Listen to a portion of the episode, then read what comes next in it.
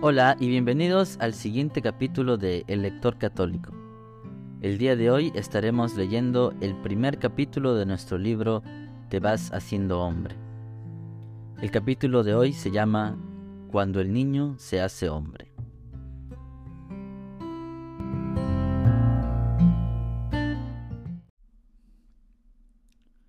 Capítulo 1 Cuando el niño se hace hombre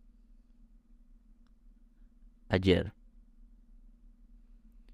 Ayer tenías doce, diez, ocho años. Eras un rapaz, un feliz rapaz.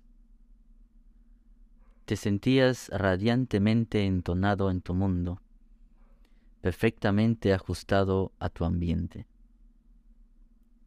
La mayor parte de las personas y de las cosas te parecían benévolas y familiares Vivías muy poco dentro de ti mismo. No meditabas en las tristezas de este valle de lágrimas, ni siquiera en las tuyas propias, a no ser aquellas noches en que, severamente reprendido por no sé qué locura, sollozabas totalmente solo, mientras mordías las sábanas de tu cama. En aquellos momentos te sentías el más desgraciado de todos los muchachos. Ponías a Dios como testigo de las injusticias de los hombres y rumiabas represalias feroces. Pero al siguiente día todo había cambiado y el cielo estaba lúcidamente sereno. Habías perdonado con facilidad y tenías el corazón en la mano.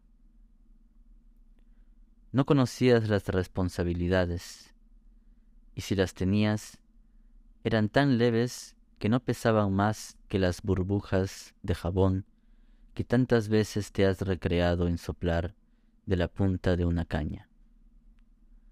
Hacer tus deberes, aprender tus lecciones, escribir una carta bonita a tu padrino y a tu madrina el día de su santo, no romper ni manchar tu traje dominguero, este era todo tu mundo. Por lo demás, risas y juegos.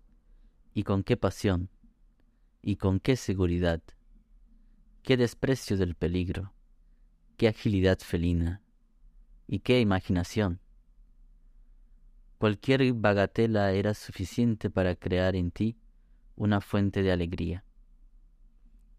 Y si ésta pasaba pronto, allá estaba siempre el desván de tu casa, con antiguallas de tiempos pasados que nunca terminabas de explorar. Gozabas entonces de un equilibrio interior perfecto. No tenías problemas ni complicaciones sentimentales, ni turbaciones de conciencia. Si el cielo te ha dotado de un temperamento particularmente feliz, y te ha hecho nacer en el seno de una familia enriquecida con el sentido espiritual de la vida, es fácil que hayas gozado durante algún tiempo de aquella maravillosa edad de oro, tan bellamente descrita por el padre Grati.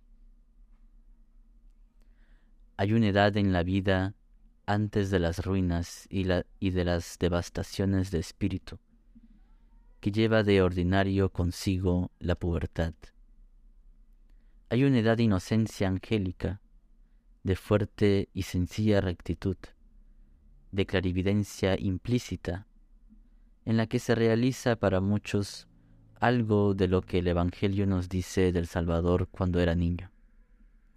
Crecía en edad y en sabiduría y en gracia, delante de Dios y delante de los hombres, e instruía a los doctores.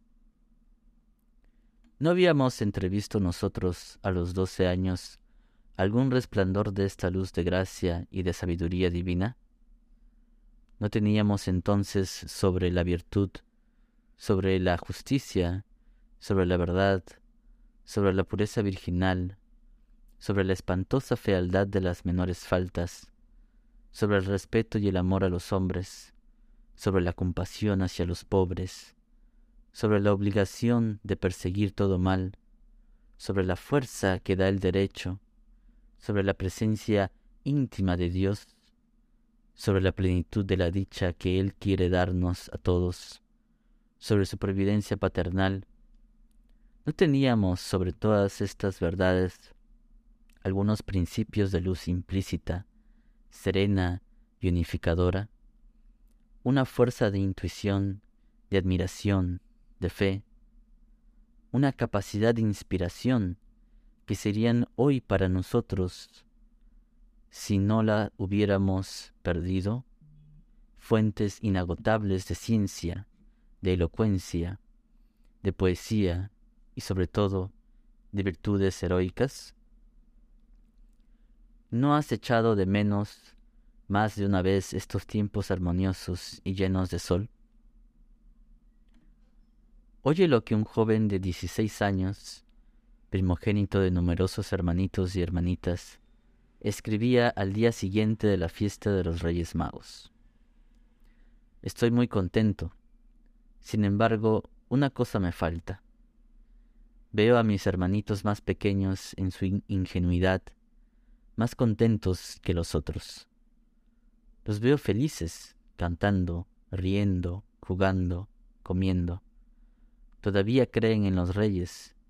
Y veo también a mi papá y a mi mamá felices porque ven la felicidad de, los suyos. Y yo veo también a los hermanos mayorcitos que no saben dónde ir, que se encuentran como desplazados en medio de este mundo de ingenuidad, de alegría infantil, de juegos sencillos y soñadores, que no saben qué hacer, que no quieren entregarse al placer de leer un libro elevador. Parece como si desearan tener los mismos juegos los más pequeños, o tal vez jugar con ellos como uno de tantos. Pero, ay, ya no tenemos ni cuatro años, ni ocho, ni diez. Ya no creemos en los reyes. La infancia, los años más bellos han pasado. Bellos años, es verdad, pero también ahora tienes delante de ti otros años, sumamente bellos, si tú, lo, si tú quieres. No nos detengamos a lamentar el pasado que se fue. Valiente y resueltamente, volvamos los ojos hacia él. Mañana. Mañana. Este es el gran problema. ¿Y de qué mañana se trata? Mañana, es decir, dentro de cinco o diez años, tú serás lo que se llama un hombre hecho, un adulto. Dejarás tu familia, tendrás libertad e independencia, tendrás cargos, tendrás una misión o varias misiones que cumplir. Tu mañana estará hecho de responsabilidades que no te asusten ni esta palabra ni su conocimiento, ni su contenido, porque las responsabilidades son las que crean la grandeza del hombre. No seas como aquel muchacho, excelente por otra parte, aunque un poco tímido, que me decía un día, tengo miedo. ¿De qué? Miedo de hacerme un hombre. ¿Por qué? por las responsabilidades. Venció sin embargo su miedo, porque en mayo de 1940 y siendo oficial del ejército francés, murió trasladando a un herido. Es necesario que no tengas miedo, pero también es necesario que no seas superficial, ligero, inconsciente, y reflexivo. La vida del mañana te la debes representar como una empresa grande, bella y grave, que te exigirá el empleo de unas fuerzas maravillosas que están a punto de nacer y de madurar en ti. Mañana tendrás responsabilidades con relación a ti mismo. deberás crearte una profesión, organizar tu vida por tus propios medios y según tus propias decisiones, dirigirla a través de la varaunda de los hombres y de las cosas. Tendrás que preservarte, que fortalecerte, que desarrollar tu personalidad para caminar fielmente hacia su pleno desarrollo en el cielo. Mañana tendrás responsabilidades familiares. Si Dios no te escoge para que te dediques exclusivamente a extender su reino en el mundo, fundarás un hogar con aquella compañera que tu corazón haya escogido. Tendrás que hacerla feliz y santa.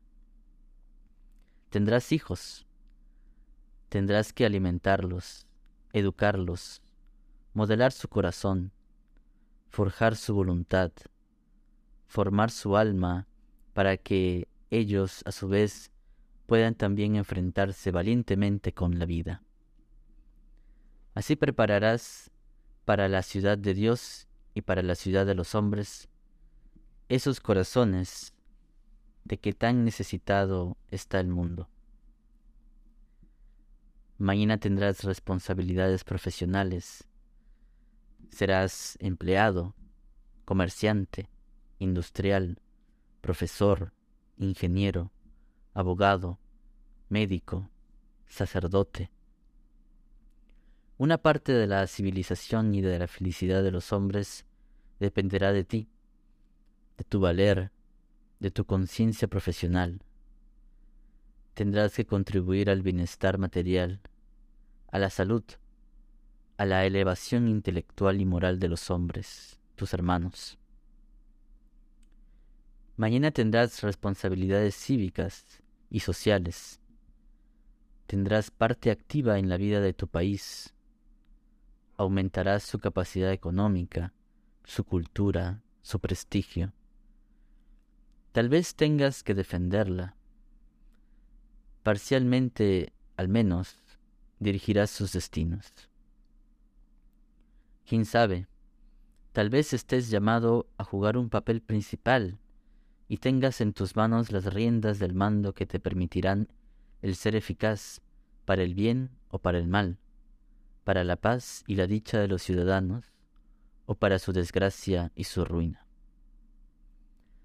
Mañana tendrás responsabilidades religiosas.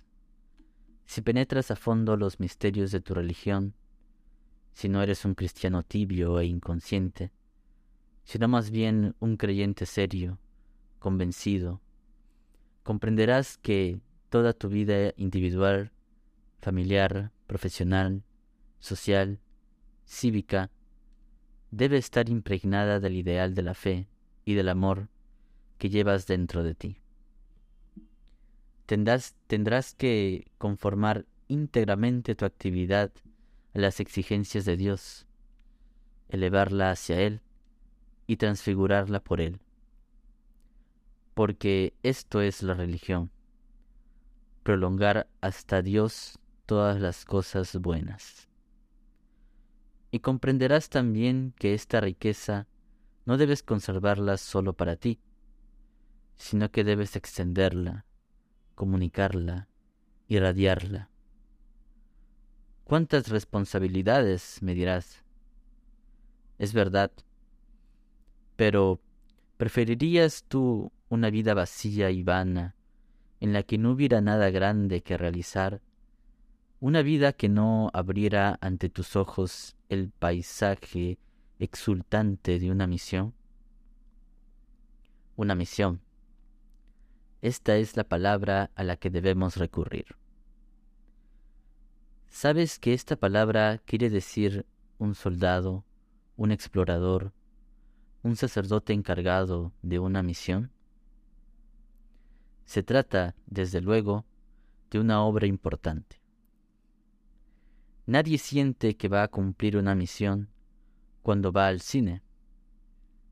Se trata de una obra peligrosa que lleva consigo riesgos y aventuras. No se cree que se ejecuta una misión cuando se lleva una carta al correo, pero cuando se trata de servir de estafeta en tiempos de guerra y de llevar un mensaje a través de las líneas enemigas, esto es ya otra cosa.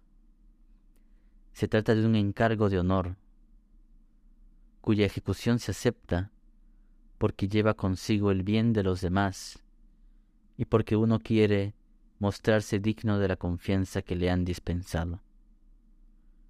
Cuando tu mirada se proyecta hacia el porvenir, que sea siempre para descubrir misiones que te esperan. Hoy. Hoy está entre los dos. Hoy no eres ni un niño ni un hombre. Hoy, un hoy que durará varios años, desde los 14 hasta los 20, poco más o menos, es el periodo de crecimiento, de transformación y de preparación. Hoy es la adolescencia. Comprende bien, mi querido amigo, que aquel niño que eras tú ayer, con alma de niño, con cuerpo, con corazón, con inteligencia y voluntad de niño, era incapaz de enfrentarse con estas misiones. Hace falta que toda tu naturaleza experimente una transformación profunda para estar a la altura que reclaman estas responsabilidades del mañana. Y es que llega una hora, ha sonado ya para ti, o va a sonar muy pronto, en que la vida va a vibrar con ritmo más acelerado. Entona ya un cántico nuevo, con modulaciones tiernas y dulces, como las brisas primaverales, pero al mismo tiempo con la brillantez y los acordes llenos, impresionantes, de los grandes órganos de las fiestas solemnes. Hay una fuerte marejada en todo su ser.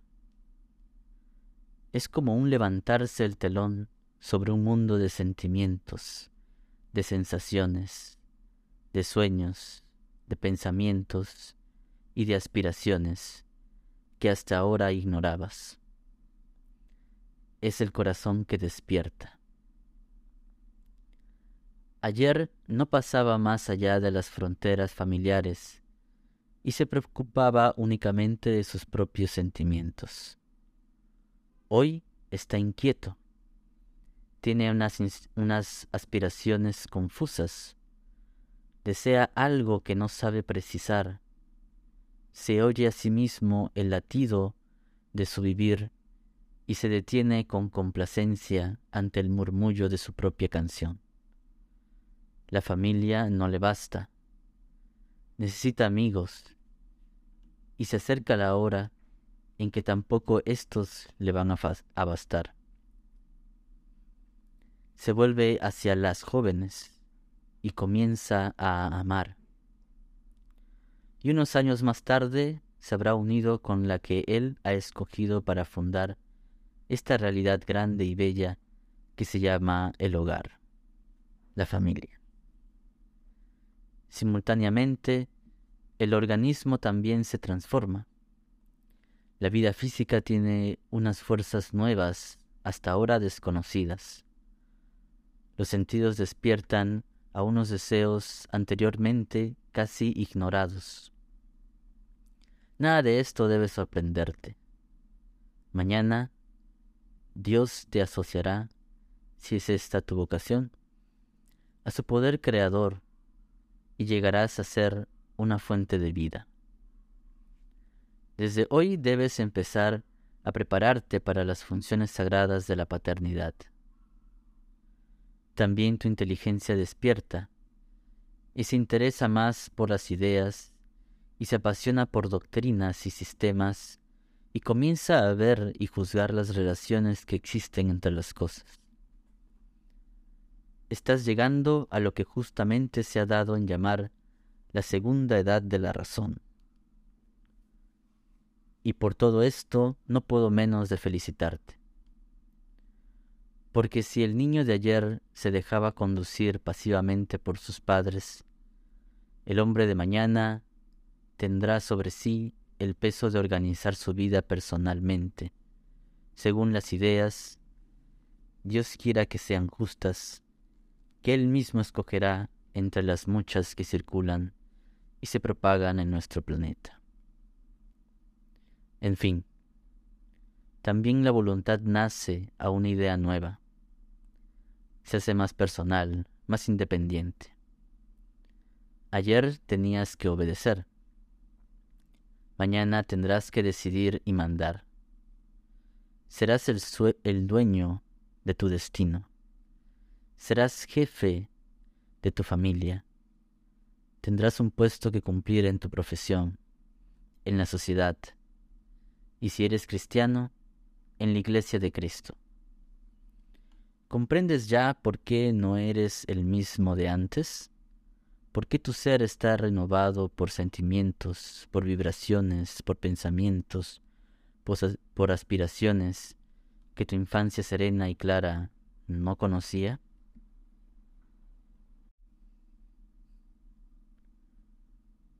Momento maravilloso.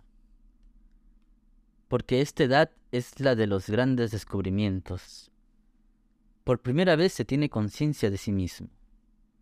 Se aplica con admiración el oído al murmullo confuso de su propia vida interior.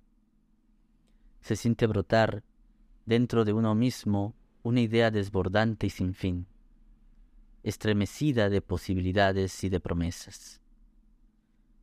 El mundo exterior nos ofrece también un aspecto desconocido hasta ahora. Se descubren en él secretas bellezas que parecía mantener en reserva expresamente para nosotros.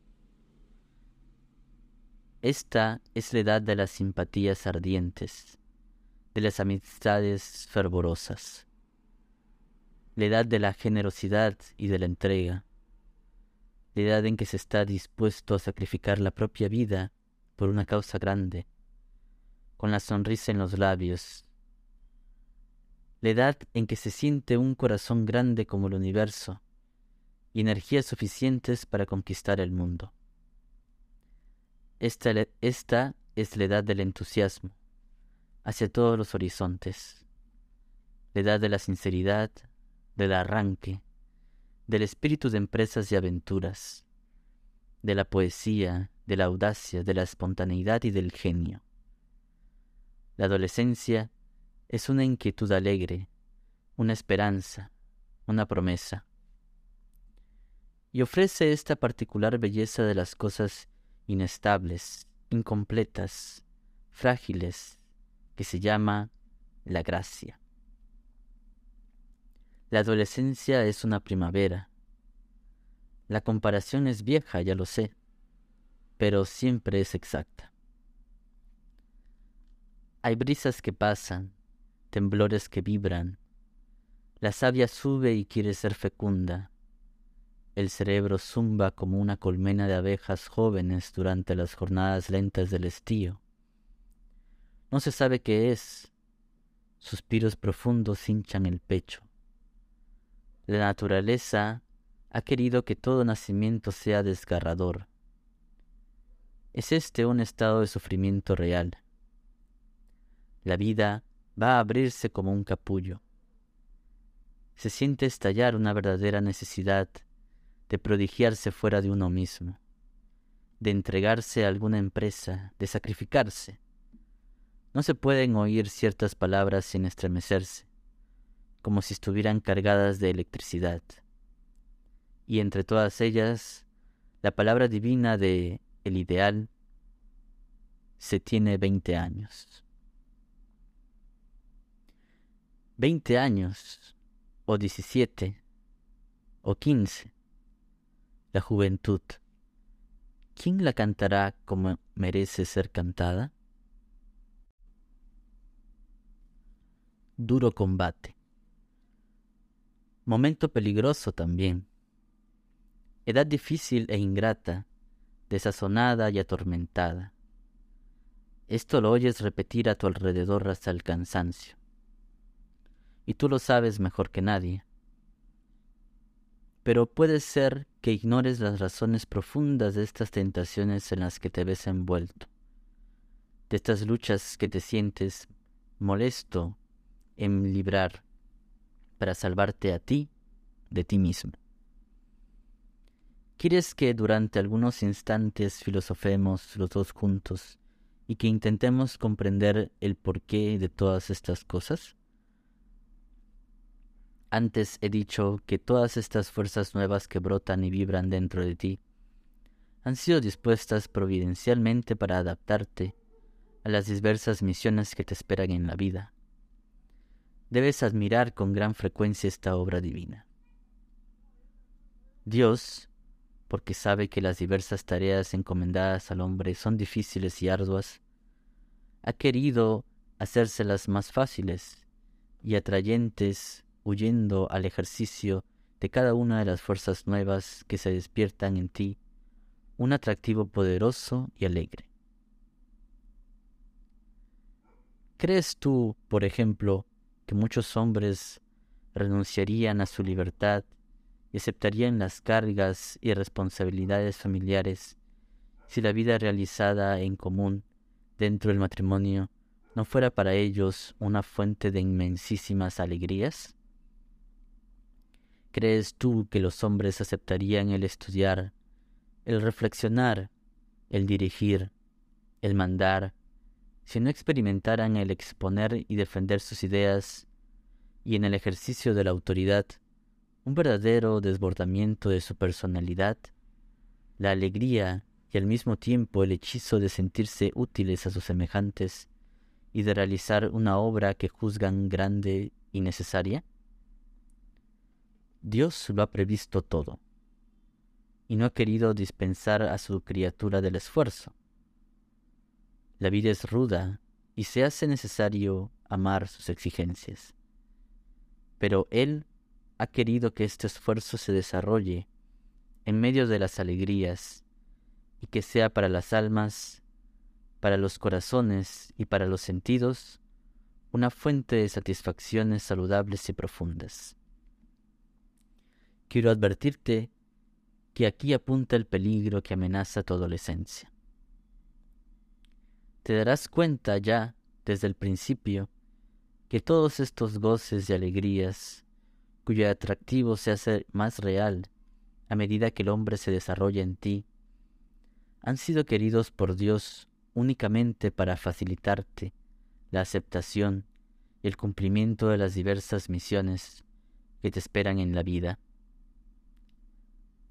Estos goces no te han sido concedidos para que tú los saborees egoístamente, como un placer individual, separándolos de los deberes a los que la naturaleza los ha unido indisolublemente.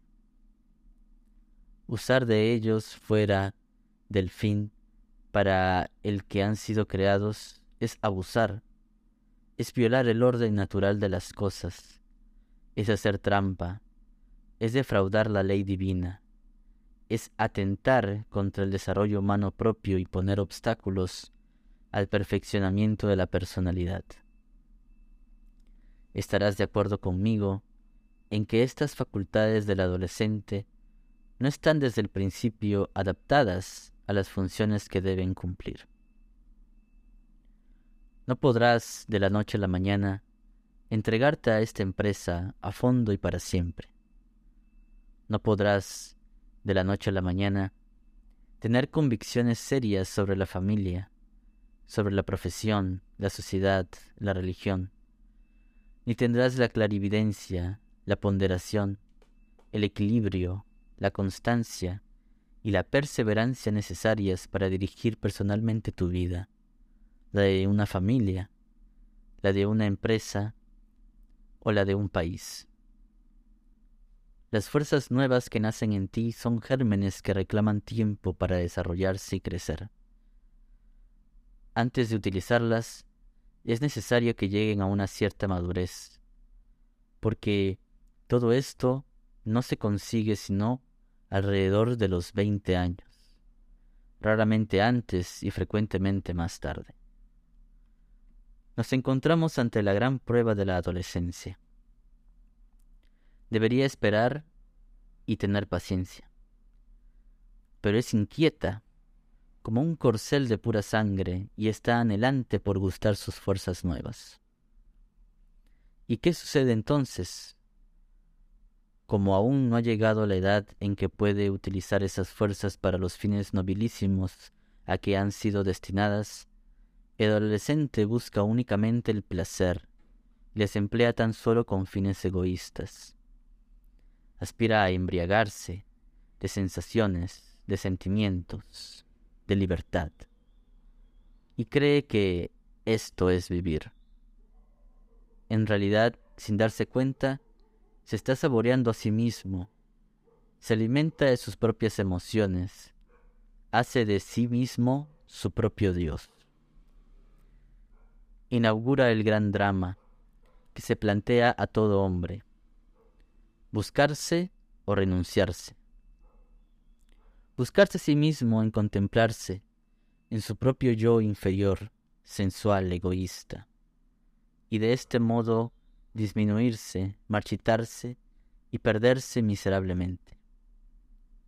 O bien renunciarse a sí mismo para ofrecerse al universo y a Dios y así enriquecerse y crear y crecer maravillosamente.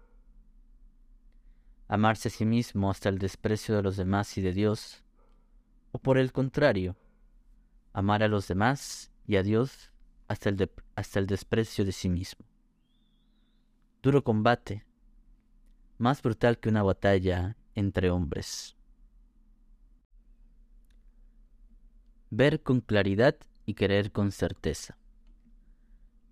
Este combate es más difícil porque a tu edad no se ve claro. En algunas materias fácilmente se da uno cuenta de que es únicamente el placer lo que busca. Por ejemplo, cuando se cede a los llamamientos de la sensualidad. Aunque se quiera acumular sofismas, oscurecer sistemáticamente la conciencia, forjar pretextos, para que haya un simulacro de justificación, la inteligencia está suficientemente alerta para decirnos que aquello es malo, que si vamos en esa dirección, no nos salvaremos ni glorificaremos a Dios en la vida que nos ha dado. No sucede lo mismo cuando se trata del amor, de las ideas o de la libertad. Aquí el bien o el mal se mezclan mucho más sutilmente y el engaño se presenta con más ingenuidad y buena fe. Se cree que se ha llegado a la madurez suficiente cuando se está dando los primeros pasos. Se imagina que le guían únicamente la generosidad, el altruismo, la verdad, el ideal, cuando en realidad uno es esclavo de sí mismo, de sus propios pensamientos, de su propia excelencia. El sentimentalismo, la vanidad, el orgullo de espíritu son enfermedades mucho más sutiles que la sensualidad, porque se disfrazan con mucha más facilidad. En las páginas que siguen haremos los dos juntos un esfuerzo valiente y leal para ver claro. Aunque todo esto no basta, con frecuencia tendrás que remar contra corriente, hacia unas direcciones que se te impongan. Si no tienes una voluntad decidida de ponerte y de volver a ponerte en camino, aunque conocieras con claridad hasta los últimos repliegues de tu alma, no avanzarías ni un paso. Nada temo en ti tanto como el que tuvieras un conocimiento interno de ti mismo que no terminara en un decidido y valiente adelante. Las llamadas más contradictorias resuenan dentro de ti. Las tendencias más opuestas se suceden unas a otras y se enfrentan entre sí. Mucho orgullo, escribe un autor hablando de los jóvenes de tu edad, y mucha generosidad, mucha independencia y mucha sumisión, mucho lodo con muchos pensamientos puros, coraje y audacia con cobardía, ardor en el trabajo con una gran pereza. Un psicólogo americano, Stanley Hall, que ha estudiado mucho a los jóvenes, traza de ellos el siguiente retrato. El adolescente es un ser extraño, inocente como un ángel, orgulloso como un príncipe, valiente como un héroe, vanidoso como un pavo real, perezoso como un asno, indomable como un potro, irritable como una damisela. No te enfades y riñas conmigo por esta cascada de comparaciones aduladoras. Un ser múltiple. Sí, esto es lo que eres. Yo siento dos hombres en mí, decía San Pablo. Tú puedes decir, yo soy legión. Es necesario que uno solo de estos hombres subsista, el mejor. Deben de eh, los demás deben morder la derrota. Todo esto no se hará en un día, y será muy peligroso el hacerlo con demasiada rapidez.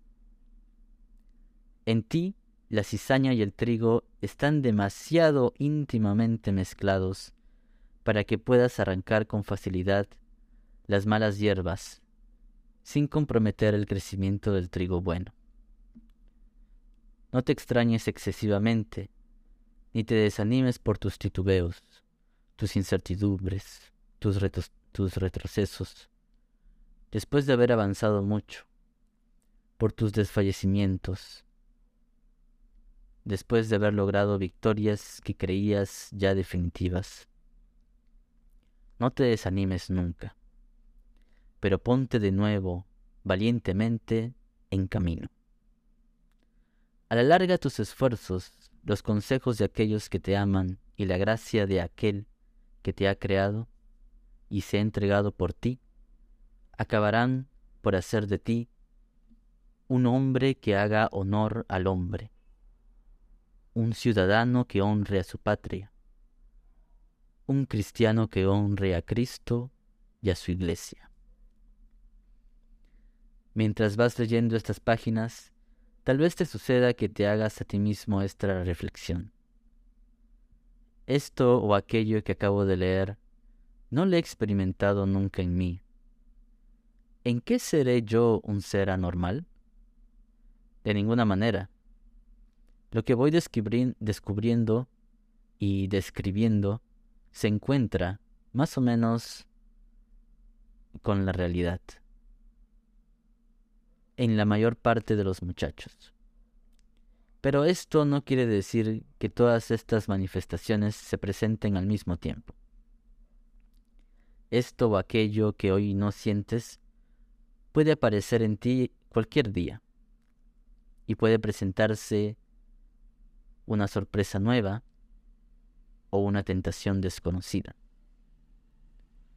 Por otra parte, en la adolescencia hay algunas realidades que aparecen con extraordinaria potencia en este o aquel muchacho y que, sin embargo, en otros están completamente apagadas. No hay tipo único de adolescente. Hay muchos. Y cada uno tiene su fisonomía particular. Que nada se parece a la, de a la de los demás. Todo esto lo iremos examinando en los capítulos siguientes. En fin, aunque la mayor parte de los adolescentes son, son bastante inquietos y bullidores, sin embargo, esta exuberancia de vida no siempre se manifiesta al exterior, porque tu edad es muy amante del secreto. Y también hay quien crece y se desarrolla en la más exquisita armonía. Hay seres apacibles y serenos, aún entre los 14 y 20 años.